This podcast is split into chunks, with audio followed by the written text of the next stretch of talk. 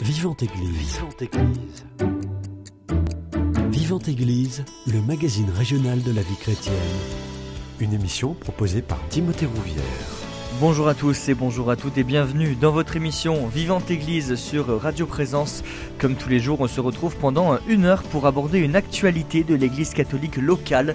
Aujourd'hui, nous allons nous intéresser à la sécurité affective et sexuelle chez les jeunes de la génération Z, jeunes nés entre 1997 et 2010. Comment les éduquer dans cette société en perpétuelle évolution?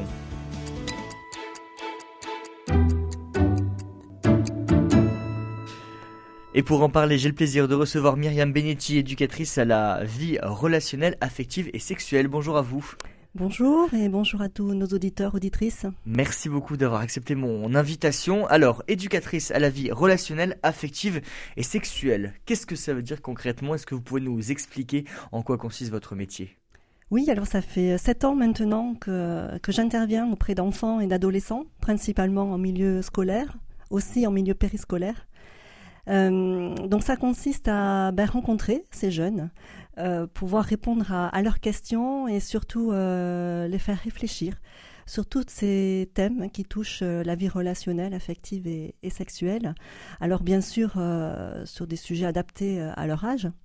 Donc ça peut être par exemple parler du respect du corps, parler des changements du, du, corps, du comportement à la puberté, parler de l'adolescence, travailler sur l'estime de soi. Euh, évoquer les relations amicales, les relations amoureuses, les relations sexuelles, euh, faire de la prévention aussi vis-à-vis des violences euh, sexistes et sexuelles. Donc beaucoup beaucoup de choses que l'on peut que l'on peut dont on peut parler avec eux. Hmm. J'organise aussi des ateliers sur la puberté pour les, les parents et les enfants. Donc autant pour les filles, ce sont des ateliers qui s'appellent Kiffe tes premières règles. Donc c'est mhm. pour aborder euh, le cycle féminin et les préparer à vivre donc euh, cet événement important de, leur vie et surtout les rassurer. Et depuis cette année, je lance aussi des ateliers à destination des jeunes garçons sur la puberté. Euh, en présence voilà des parents puisque ça permet ensuite de, de faciliter le dialogue ensuite à la maison.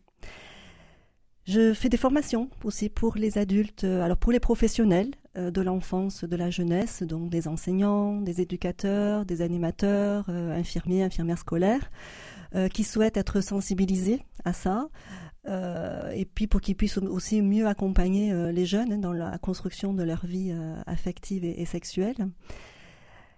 Et aussi, euh, je fais des formations au sein des entreprises. Ah oui. Euh, parce que depuis le 1er janvier 2019, en fait, il y a une obligation pour chaque comité social économique des entreprises d'élire un référent harcèlement sexuel. Mmh. Et donc, j'assure euh, la formation de cette personne-là pour qu'elle puisse voilà, mener au mieux leur, leur mission. Comme vous le disiez, vous intervenez principalement euh, auprès des enfants, des adolescents, et vous me disiez, euh, avant qu'on débute cette émission, on va rien cacher aux auditeurs, que vous intervenez principalement dans des établissements catholiques. C'est-à-dire que les établissements catholiques sont plus sensibles à cette thématique-là que des établissements publics? Alors, euh, je ne sais pas s'ils sont plus. Enfin, peut-être que oui, parce que l'enseignement catholique, quand même, a une visée d'éducation de la personne de façon intégrale. Mmh. Et donc, l'éducation affective et sexuelle, c'est quand même une priorité euh, dans l'enseignement euh, catholique. Voilà, je ne dis pas que c'est absent dans l'enseignement euh, public. voilà, tout est question de priorité et de budget aussi. Mmh. Pour aborder ces thématiques un petit peu tabou, on va le dire, avec, les jeunes, quels moyens vous mettez en place pour, pour arriver à libérer cette parole? Alors, donc nous, nous sommes appelés par les établissements scolaires euh, nous intervenons euh, en général sur des créneaux entre une heure et demie et, deux heures. Mmh. Et euh, donc, alors je, dis souvent nous parce que je, travaille en équipe. Voilà, je travaille en équipe avec deux autres collègues, et donc nous venons à plusieurs dans les établissements scolaires, ce qui nous permet donc de prendre les élèves en petits groupes, mmh. et ça favorise effectivement les échanges. Parce que, euh, voilà, moi je dis aux jeunes, je viens pas vous faire un cours sur euh, l'amour ou la sexualité, je viens plutôt susciter, voilà, des réflexions, des échanges entre vous, parce que vous allez vous nourrir, voilà, de vos différentes euh, réflexions. voilà un peu la façon dont on, dont on procède. On disait c'est tabou chez les jeunes, mais dès que vous leur donnez la parole, la parole est beaucoup plus libérée, mais c'est très tabou dans la société de parler de ces, questions-là. Quel regard vous portez là-dessus Comment vous l'expliquez C'est très paradoxal parce mmh. qu'aujourd'hui, euh, bah, le sexe s'affiche partout, mmh. euh, mais on ne parle pas de sexualité. Mmh. Et on voit hein, quand on pose la question aux jeunes, euh, est-ce que c'est des sujets que vous abordez entre vous, en famille? Alors là, ils nous disent euh, ah non, alors en famille, euh, surtout pas. C'est la gênance, ils nous disent. oui, parce qu'il y a une honte en fait de la part de, ces jeunes. Ouais, ça touche à l'intimité. alors chez certains, les familles sont très ouvertes, et tant mieux. Je leur dis qu'ils ont énormément de chance et qu'ils en profitent. Voilà, mais pour la plupart quand même, ça reste, ça reste délicat. Euh, entre eux, ils peuvent en parler euh, bah, parce qu'ils ont les mêmes préoccupations, euh, mais comme ils disent, ce n'est pas le sujet principal de la discussion. Donc, bah, souvent, ils restent, ils restent seuls hein, face, face à leurs questions et, leur principale ressource, eh ben, ça va rester Internet mmh. et la pornographie mmh. essentiellement. Mmh. On le disait, euh, on parle là de la génération Z. La génération Z, je, le rappelle pour ceux qui n'ont pas écouté la précédente émission qui traitait de cette thématique avec euh, Benoît Petit, ce sont des jeunes nés entre 1997 et 2010. Cette génération Z, euh, vous vous la côtoyez au quotidien. On sent une très grande insécurité relationnelle, affective et sexuelle de leur part. Comment, comment on peut l'expliquer? Ben moi, je l'expliquerai surtout par le contexte sociétal. Mmh. alors, je pense que chaque, chaque génération hein, de tout temps euh, a vécu euh, voilà, dans un contexte particulier euh, qui avait qui pouvait être, qui avait ce côté positif et aussi des difficultés. on pense notamment aux années 80-90 avec les années SIDA, voilà, où là on a mmh. vécu une véritable panique autour de la, de la sexualité, puisque c'était un acte hein, qui pouvait mener à la mort. Et donc là, l'éducation sexuelle à la sexualité, elle était vraiment focalisée sur une approche hygiéniste. Mmh. Euh, donc basé sur les risques hein, liés euh, aux infections sexuellement transmissibles. Alors aujourd'hui, on a toujours ça, hein, on a toujours ces risques-là euh, vis-à-vis des IST, les jeunes nous en parlent souvent. on vit aussi dans une société où c'est l'injonction à la jouissance qui sont rois? qui est beaucoup voilà beaucoup porté par la par la pornographie hein, l'accès facile à la pornographie mmh. Euh, le contexte peut être anxiogène aussi euh, vis-à-vis des, par rapport aux médias, tout ce que véhicule la publicité. Euh, par rapport à l'image du corps, mm. toutes les normes. Voilà, aujourd'hui, on croit qu'il faut avoir un corps aux courbes parfaites, lissé, bronzé, musclé, épilé. Donc ça crée voilà un peu de pression. Euh, la massification de l'usage d'Internet, le mmh. développement des réseaux sociaux. Voilà. Alors tout ça, ça donne accès, évidemment, alors ça c'est positif, à un nombre illimité euh, d'informations intéressantes. Mais la contrepartie, c'est qu'il y a aussi y a des informations de moins bonne qualité. Mmh. Euh, voire même des fake news, des choses qui sont fausses. Et, en plus, il y, a les algorithmes, on peut expliquer aux auditeurs, qui font que c'est les contenus les, plus prisés, en tout cas, qui vont être affichés en premier oui, et proposés aux jeunes. Bien sûr, mmh. aussi. Oui, oui. Euh, je parlais des réseaux sociaux. Euh, alors oui, c'est des super moyens de communication, des moyens d'entrer en relation. Euh, mais c'est aussi la porte ouverte à de nouvelles pratiques. Hein. Alors mmh. peut-être qu'on en reparlera un peu plus tard. Je pense au sexting, l'envoi de photos dénudées, mmh. le revenge porn, le cyberharcèlement. Mmh. Il y a toutes les questions aussi liées à l'orientation sexuelle, à l'identité de genre, voilà, qui questionnent pas mal nos jeunes. Euh, et puis le sexisme, voilà. Alors là, c'est intéressant parce que le, Haut Conseil à l'égalité entre les hommes et les femmes vient de publier euh, le baromètre du, sexisme, et, euh, donc on met en avant, voilà, une amplification de ce phénomène-là, alors que les Français disent sont prêts à tout pour le combattre, mais on assiste, le Haut Conseil à l'égalité dit qu'on vit une deuxième vague après mmh. après MeToo. voilà, donc tout ça, ça, je dirais, ça n'aide pas, ça n'aide pas nos jeunes. Et quel regard ils portent là-dessus les, jeunes? On disait ils sont en insécurité, on a parlé beaucoup des, questions de sexualité, il y a aussi les questions euh, de sécurité affective, relationnelle et d'identité aussi qui, qui rentrent en ligne de compte. Oui, alors moi je, alors c'est vrai qu'ils évoluent dans ce contexte, voilà, qui peut paraître euh, anxiogène. Hein, ça peut faire froid dans, le dos quand on décrit euh, tout ça. Euh, mais en même temps, je, je, vraiment, je désespère pas parce que quand on les interroge, euh, vraiment au fond d'eux, euh, ils ont ce désir quand même de vivre des choses, des choses belles, des relations épanouissantes. Ils ont vraiment un désir d'aimer, d'être aimé. Voilà, alors que ben, autour d'eux, qu'est-ce qu'on voit Le lien conjugal qui se fragilise. Voilà, un couple sur deux qui divorce. Voilà, des fois on pourrait dire, bah oui, nos jeunes n'y croient plus en l'amour. Mais nous, ce qu'on rencontre, ben voilà, ils nous, ils nous, disent, ils nous disent le contraire, donc ça nous donne beaucoup d'espérance pour, mhm. pour eux et justement comment faire pour, euh, pour euh, arriver à leur faire garder cette espérance? Parce qu'on l'a dit avec euh, la pornographie, avec mm. les questions d'identité de genre qui ressurgissent tous les jours sur les réseaux sociaux, ça va enfuir, enfouir pardon peut-être leur, leur désir profond d'amour? J'espère pas, je ne pense pas. Euh, il, nous, il nous étonne, hein. il nous étonne ah vraiment quand, euh, voilà, au cours des échanges euh, que l'on a. Et encore, ben, je vois hier, pas plus tard qu'hier, j'étais dans un, dans un lycée de Toulouse. Et un jeune garçon comme ça qui librement devant tous ses camarades disait mais pour moi moi je pense que c'est important de vivre la sexualité dans un cadre dans un contexte amoureux. Hmm. Voilà, ça a beaucoup plus de sens. Et je trouvais ça courageux de, de, sa part. Et je pense que la plupart, euh, au fond d'eux, euh, acquiesçaient, hein, même s'ils nous disent euh, qu'aujourd'hui, on peut très bien vivre la sexualité déconnectée du, sentiment amoureux. Mm. Mais voilà, quand on, les renvoie sur, sur leur, ce qu'ils ont vraiment au fond d'eux, bon, ils pensent qu'effectivement, et ça a plus de, ça a plus de valeur, plus de sens de le vivre dans ce cadre-là. Mm. Cette consommation excessive de, de, la pornographie ou de ou de contenus qui vont prôner une sexualité débridée, est-ce que c'est parce que à l'origine il y a un manque affectif de la part de, ces jeunes parce qu'ils ne sont pas forcément considérés dans leur euh, identité ou dans leur famille? Euh. Comment vous expliquez en tout cas que euh, qu'on a une explosion tout simplement de la consommation de ces pratiques-là? Ça n'existait pas il y, a, il y a 30 ans ou peut-être que ça existait mais on le savait moins ou c'était moins facilement accessible? Alors c'est sûr qu'aujourd'hui, bon, il y a la facilité de l'accès hein, mhm. puisque euh, la loi, enfin, les, diffuseurs de pornographie ne respectent pas euh, la loi française hein, qui est mhm. donc euh, d'interdire la diffusion de contenu pornographique auprès des, mineurs. Mhm. Donc cet accès est très très facile et ça, bon, bah, ils le savent bien, hein, nos jeunes.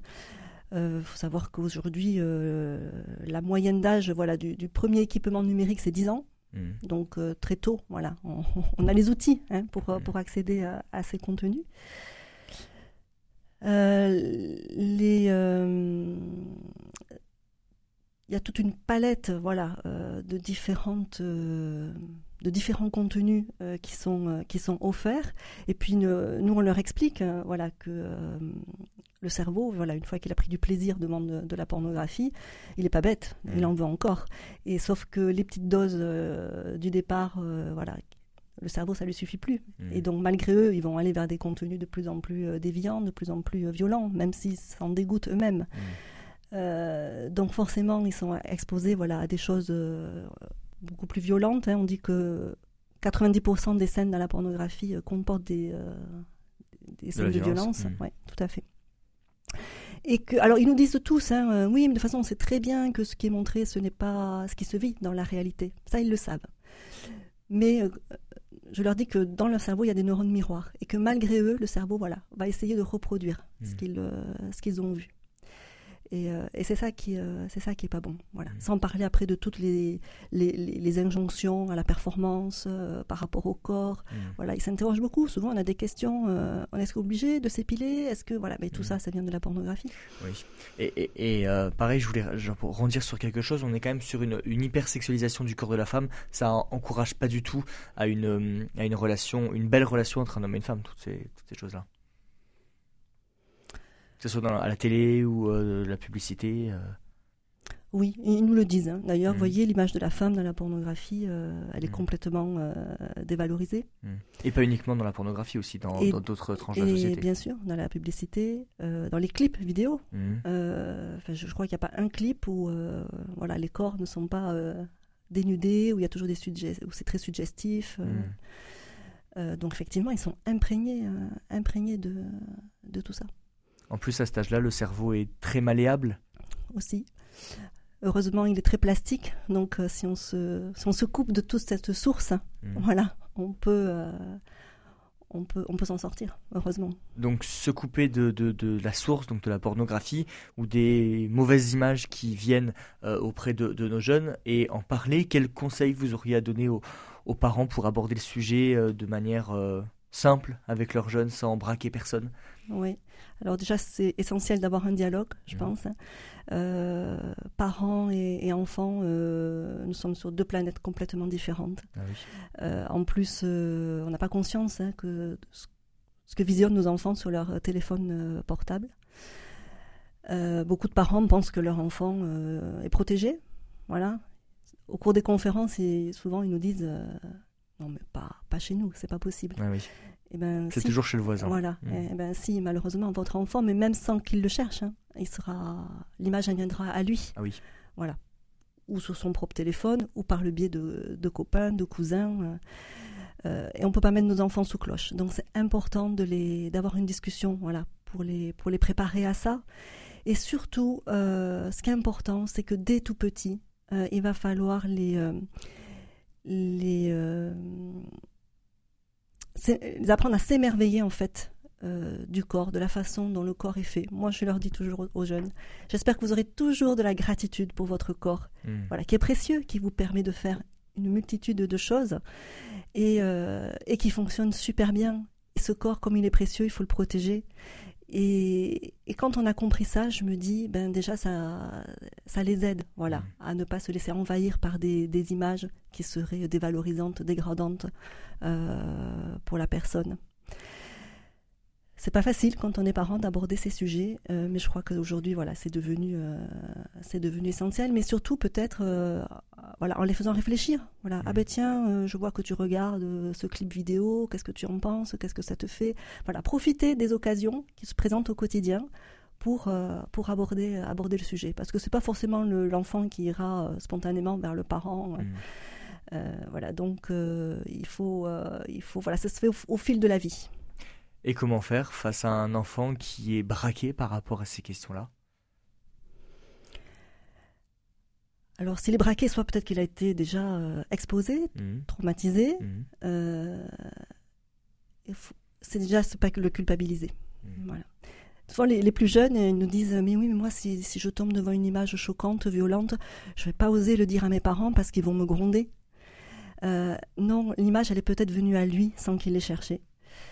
Euh, parce qu'aujourd'hui, il y a plein de fenêtres pop-up qui s'ouvrent sur les écrans, euh, où il suffit qu'il fasse une recherche et puis euh, voilà, les algorithmes vont l'amener vers quelque chose qui ne, qui ne correspond pas et qui sera peut-être choquant. Voilà, ne pas les culpabiliser et, et surtout, voilà, les mettre dans la confiance et, leur faire comprendre qu'ils peuvent, qu'ils peuvent leur dire, parce que déjà, un, un enfant qui exprime ses émotions et qui dit ce qui lui est arrivé, déjà, il va beaucoup mieux. Mm. Donc libérer la parole, Exactement. c'est ce qu'on pourrait conseiller. Myriam Benetti, je vous propose qu'on fasse une première pause musicale. On revient dans quelques instants, on écoute Histoire d'amour, justement, parler d'amour, de dévotion.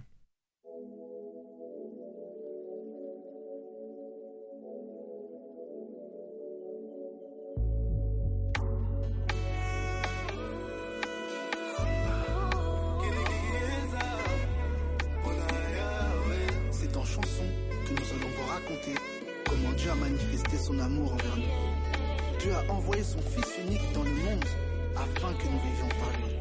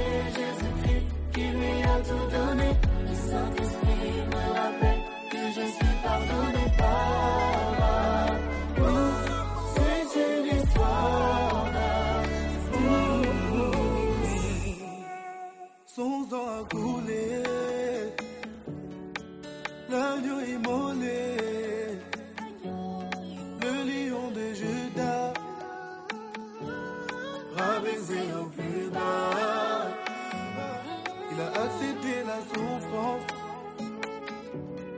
supporté nos offenses. Il s'est fait crucifier, mais il est ressuscité. Mort n'a pas pu le retenir. Il avait prédit qu'après trois jours il allait revenir. Mais il est bien le Messie, car il a accompli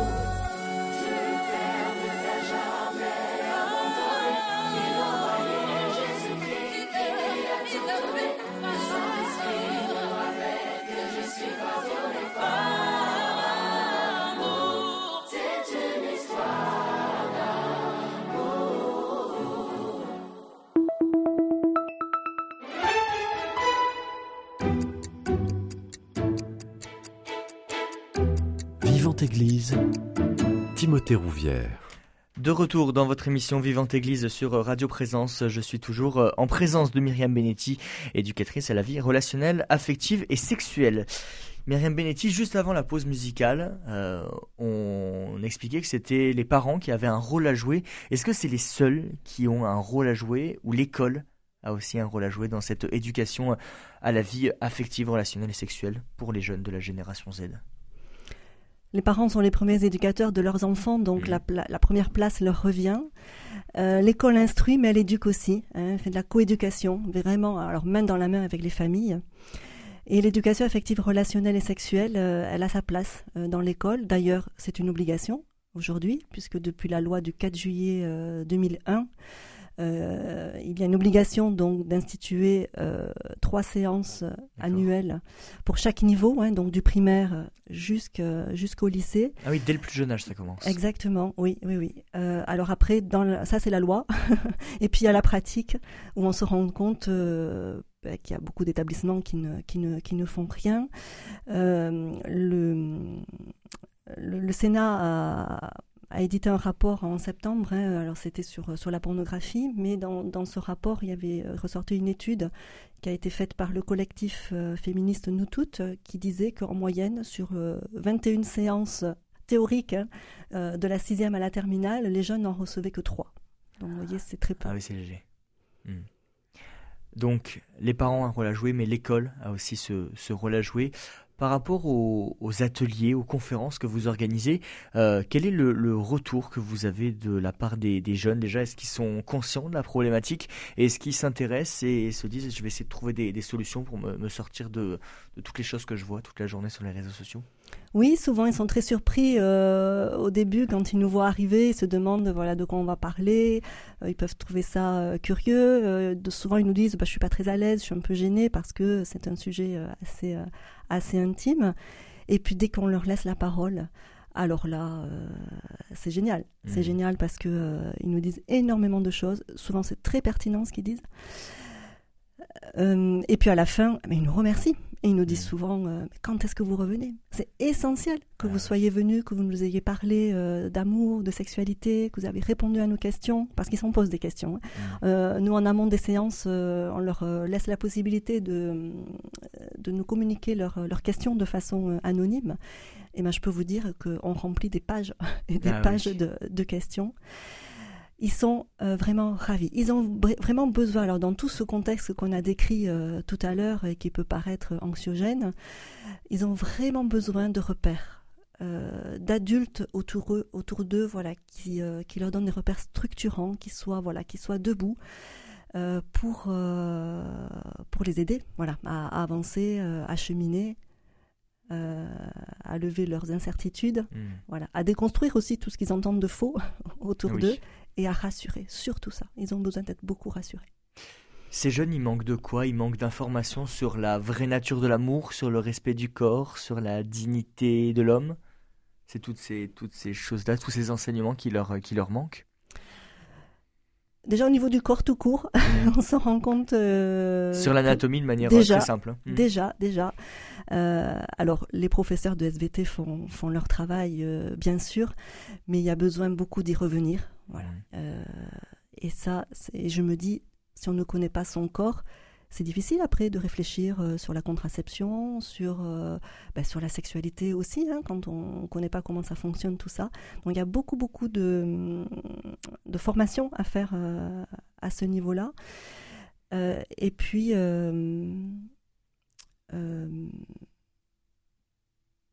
j'ai perdu le fil de votre question, je suis Il désolée. n'y a pas de souci.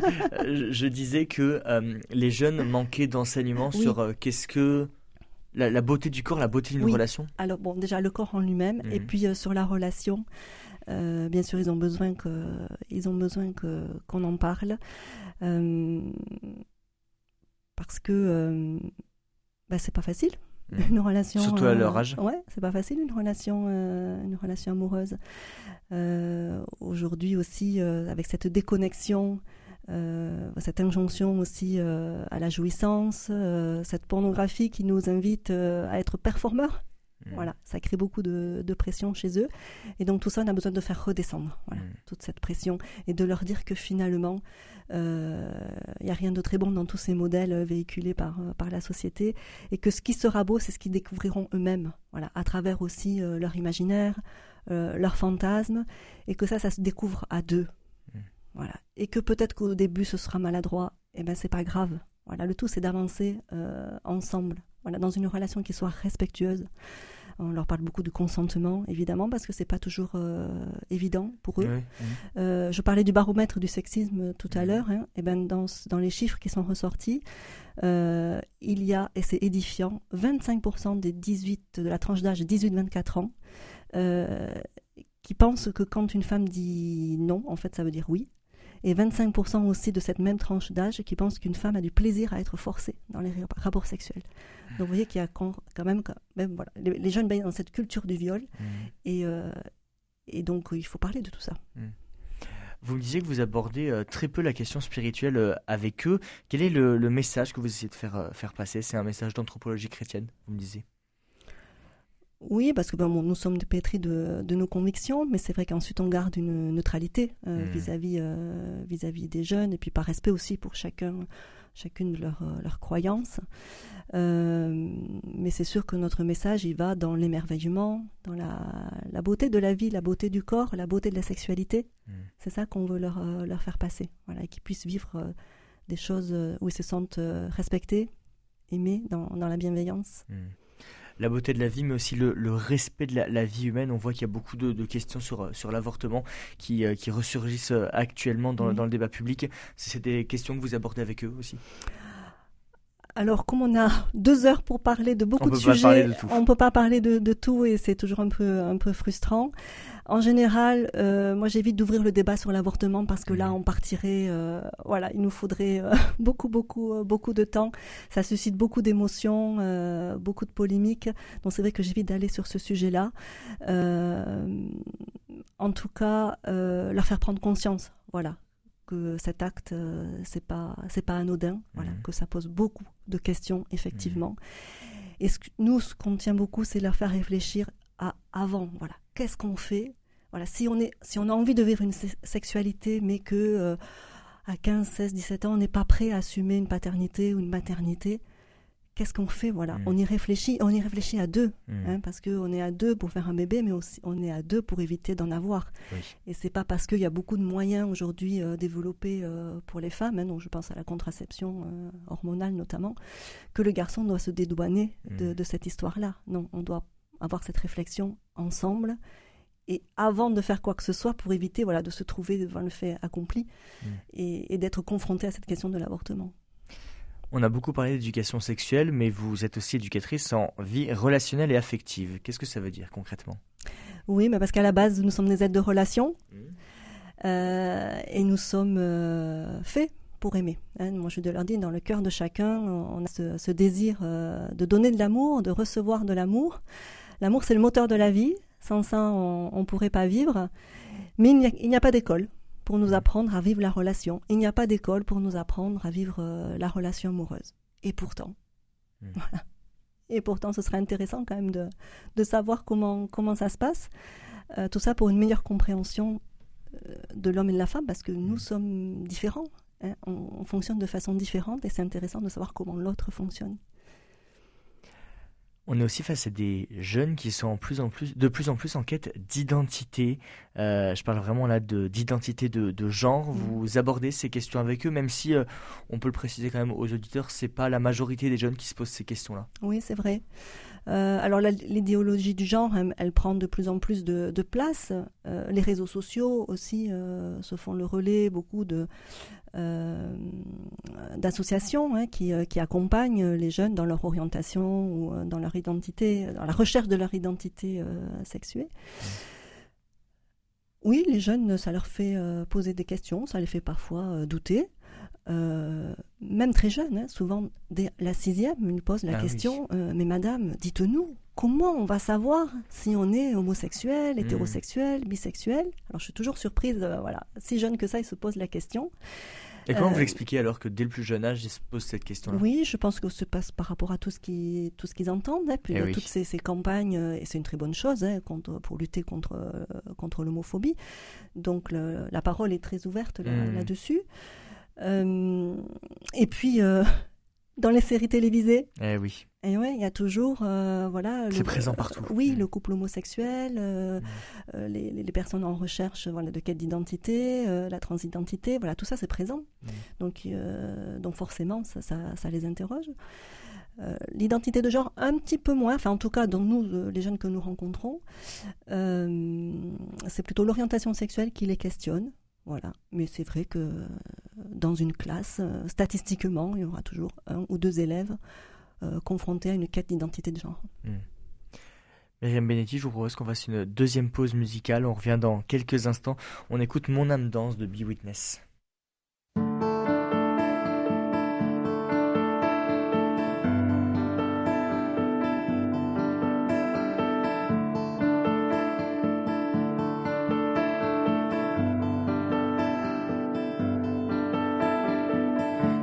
Genoux se posent au sol, ma vie entière touche le ciel et mon âme danse en ta présence. Quand ton cœur bat, mon cœur entend l'écho sonnant qui rend vivant et mon âme danse en ta présence. Et je crois au trésor de ta vie.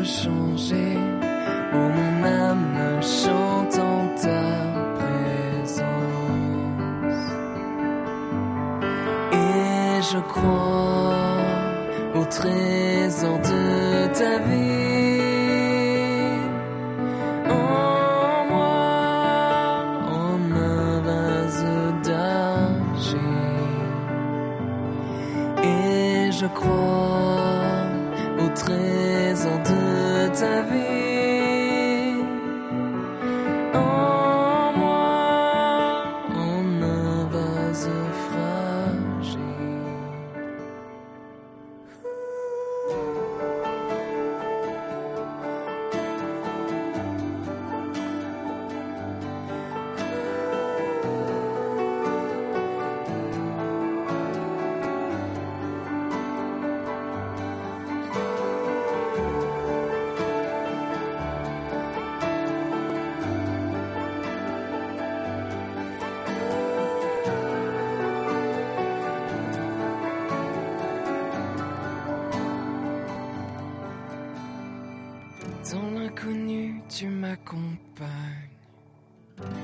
Puissance de ta présence qui remplit mon âme de ta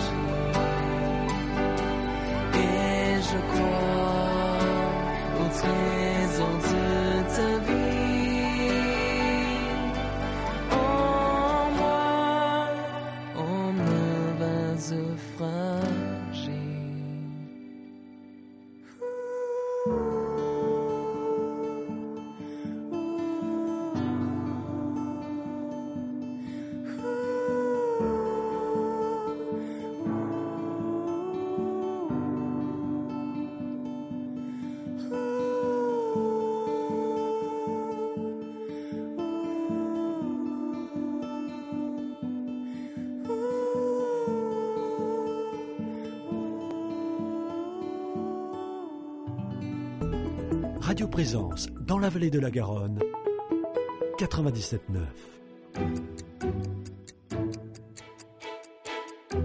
Vivante Église, Timothée Rouvière.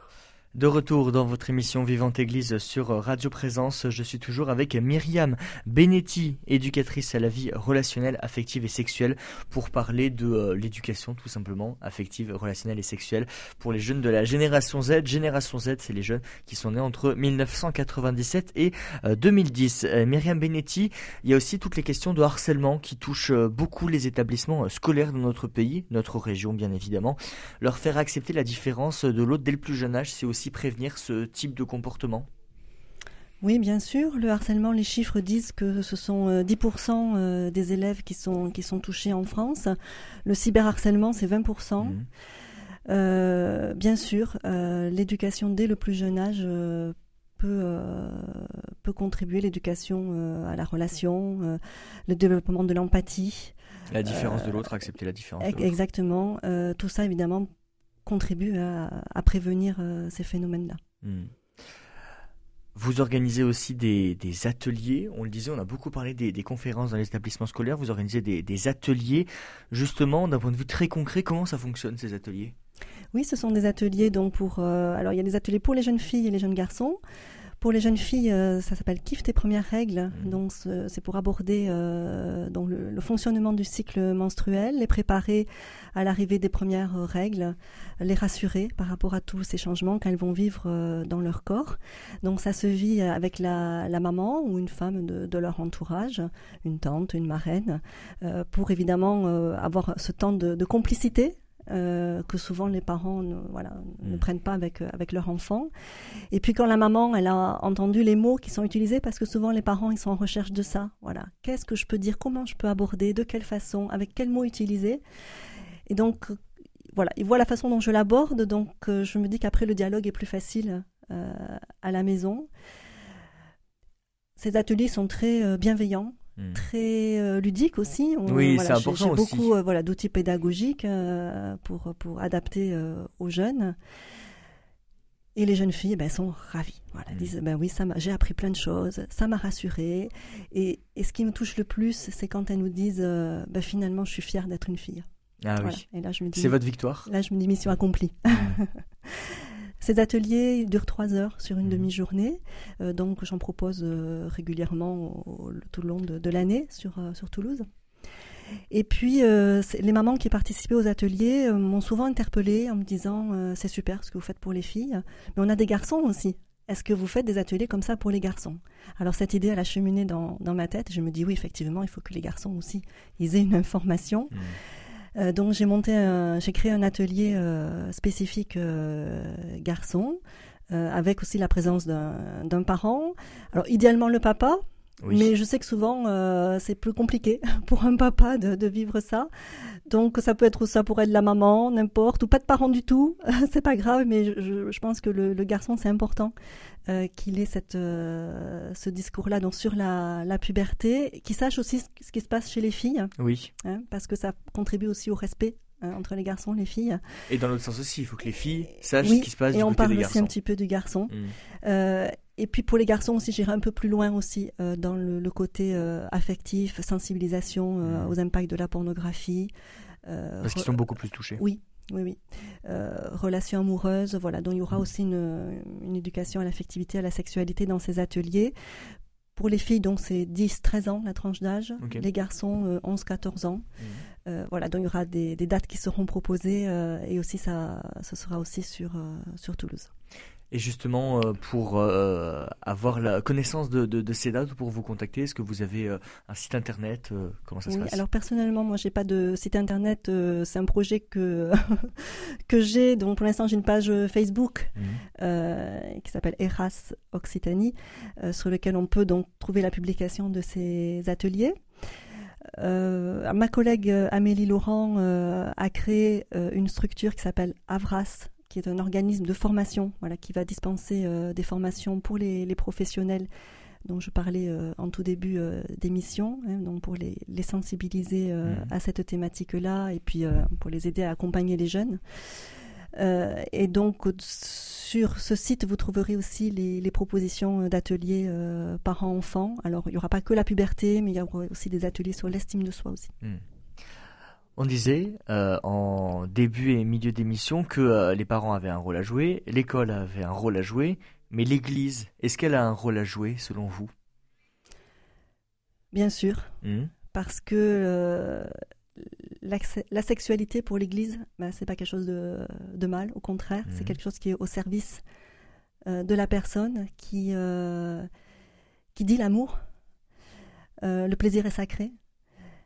Donc l'Église, oui, a son, peut avoir un rôle euh, à jouer euh, et d'un message euh, très beau vis-à-vis hein, -vis, de la sexualité, du corps, du plaisir, de, l'épanouissement de, la relation.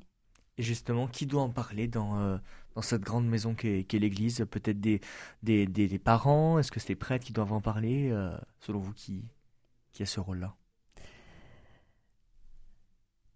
Je dirais tous les intervenants, Mm. euh, animateurs, éducateurs peuvent, peuvent avoir une parole euh, là-dessus. hein. Il y a même des, euh, des parcours catéchétiques hein, qui abordent ces questions de l'amour, de, de la relation. Les prêtres, bien sûr. Hein, voilà, c'est pas parce qu'ils sont euh, qu'ils sont prêtres souvent, ils disent, euh, ben oui, on est né dans une famille, hein, on sait ce que Mhm. c'est. Donc effectivement, euh, ils ont un rôle, à- une, une place à prendre, bien sûr, très importante, surtout qu'ils côtoient beaucoup de jeunes. Mhm. Euh, donc je pense qu'ils ont un bon message à faire passer. Pour, euh, pour clôturer cette, euh, cette belle émission, est-ce que vous auriez un ou deux euh, auteurs à conseiller à tous nos auditeurs s'ils sont intéressés par ces questions-là, s'ils ont des enfants, des petits-enfants et qui veulent les, les, les accompagner dans cette, euh, ce, ce bel âge qu'est l'adolescence? Oui, alors il y a de plus en plus de livres hein, qui sont euh, édités. Euh, J'aime beaucoup euh, le livre de Maëlle Chaland-Belval, voilà, qui est aussi une éducatrice à la vie relationnelle, affective et sexuelle, qui a écrit un livre qui s'appelle Oser parler d'amour et de sexualité à votre enfant, euh, que je conseille. Euh, Jocelyne Robert aussi, qui est une sexologue canadienne, qui a écrit un livre Parlez-leur d'amour et de sexualité, qui est euh, très très bien. Euh, une autre autrice aussi, euh, je pense à Inès de, de Franlieu, alors je, plus le titre en tête de, de son, de son ouvrage. Euh, voilà, ça c'est. Et puis aussi un, un autre ouvrage, alors pareil, j'ai pas, j'ai plus les noms des auteurs en tête, mais c'est Parler du porno avant qu'Internet ne le fasse. Mm. Voilà, très intéressant pour aborder les questions de pornographie avec avec son enfant. Mm. Pour conclure, si vous aviez un message à faire passer, ça serait lequel? L'amour vaincra. L'amour vaincra. On restera là-dessus. Merci beaucoup, Myriam Benetti. Merci à vous. On arrive à la fin de cette euh, émission. Merci euh, aussi à vous, auditeurs, d'être fidèles à ce rendez-vous quotidien Vivante Église. Merci beaucoup à Christophe Aubry qui s'est occupé de la réalisation de cette émission. Si vous souhaitez la réécouter, elle est d'ores et déjà disponible sur notre site internet www.radioprésence.com. Vous allez dans la rubrique Foi et Vivante Église et vous retrouvez toutes les émissions. Sinon, elle est euh, accessible en rediffusion ce soir à 21h. Passez une très belle journée à l'écoute de notre antenne. Cette émission est disponible sur CD. Commandez-la en téléphonant au 05 62 48 63 00 05 62 48 63 00 ou par mail à contact@radioprésence.com.